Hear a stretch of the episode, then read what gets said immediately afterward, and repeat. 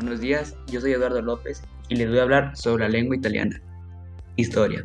Italia nació famosa por su culinaria, atractivos turísticos y vinos. El italiano, lengua cuya cuna principal está en este país, es un idioma también reconocido por su sonoridad y su importancia cultural.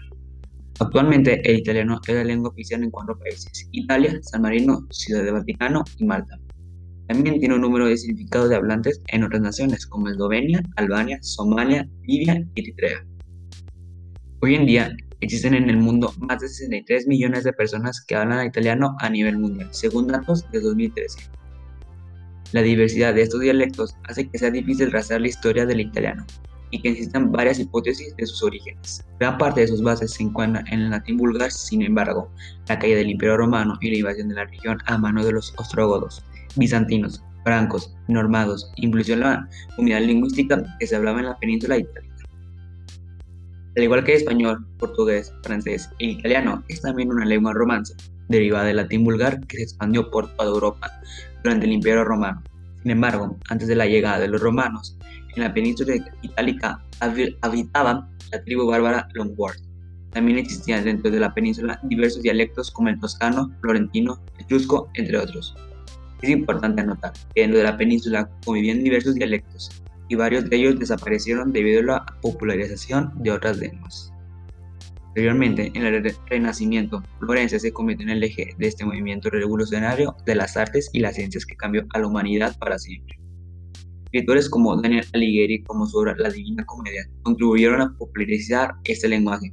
Efectivamente, durante esta época, la región toscana se convirtió en el eje del movimiento renacentista, y de ahí empezó a derivar el italiano muy cercano a su versión moderna. Sin embargo, solo una parte del norte de Italia se encontraba urbanizada y gran parte de la región seguía siendo campesina. Es por ello que esa forma de italiano era solo popular en la población culta y en el campo.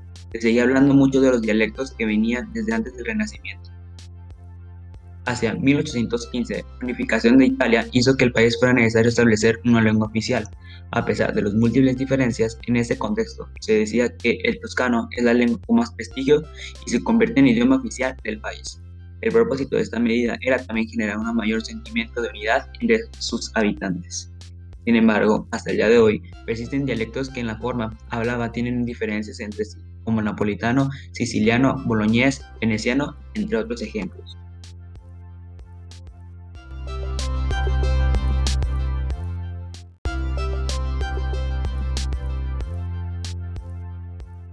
Buenos días, yo soy Eduardo López y les voy a hablar sobre la lengua italiana. Historia. Italia nació famosa por su culinaria, atractivos turísticos y vinos. El italiano, lengua cuya cuna principal está en este país, es un idioma también reconocido por su sonoridad y su importancia cultural. Actualmente, el italiano es la lengua oficial en cuatro países: Italia, San Marino, Ciudad de Vaticano y Malta.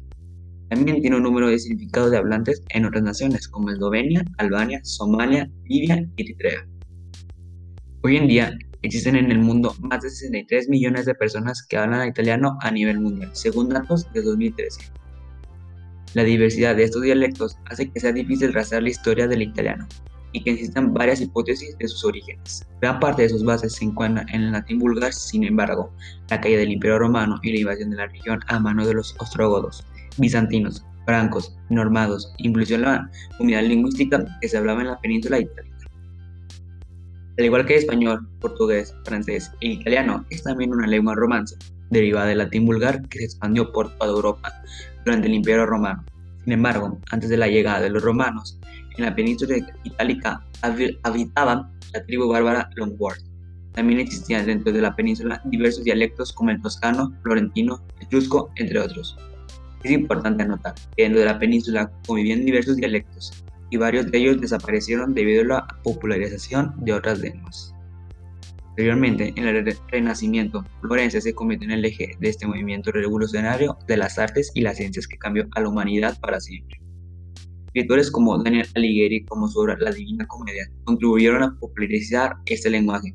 Efectivamente, durante esta época, la región toscana se convirtió en el eje del movimiento renacentista, y de ahí empezó a derivar el italiano muy cercano a su versión moderna. Sin embargo, Solo una parte del norte de Italia se encontraba urbanizada y gran parte de la región seguía siendo campesina. Es por ello que esa forma de italiano era solo popular entre la población culta y en el campo. Se seguía hablando mucho de los dialectos que venían desde antes del Renacimiento. Hacia 1815, la unificación de Italia hizo que el país fuera necesario establecer una lengua oficial. A pesar de las múltiples diferencias, en ese contexto se decía que el toscano es la lengua con más prestigio y se convierte en idioma oficial del país. El propósito de esta medida era también generar un mayor sentimiento de unidad entre sus habitantes. Sin embargo, hasta el día de hoy, persisten dialectos que en la forma hablada tienen diferencias entre sí, como napolitano, siciliano, boloñés, veneciano, entre otros ejemplos.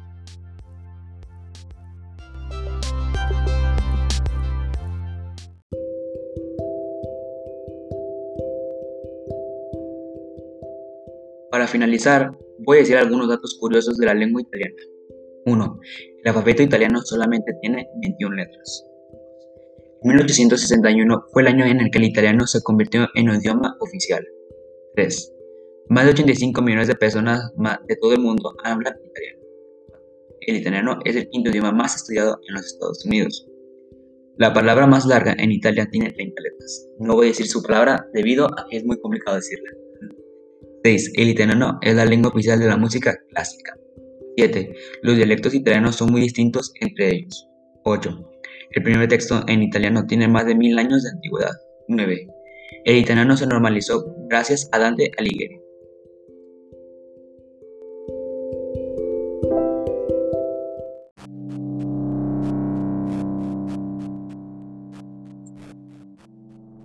Esto es todo. Gracias por escuchar mi podcast y espero que te haya gustado.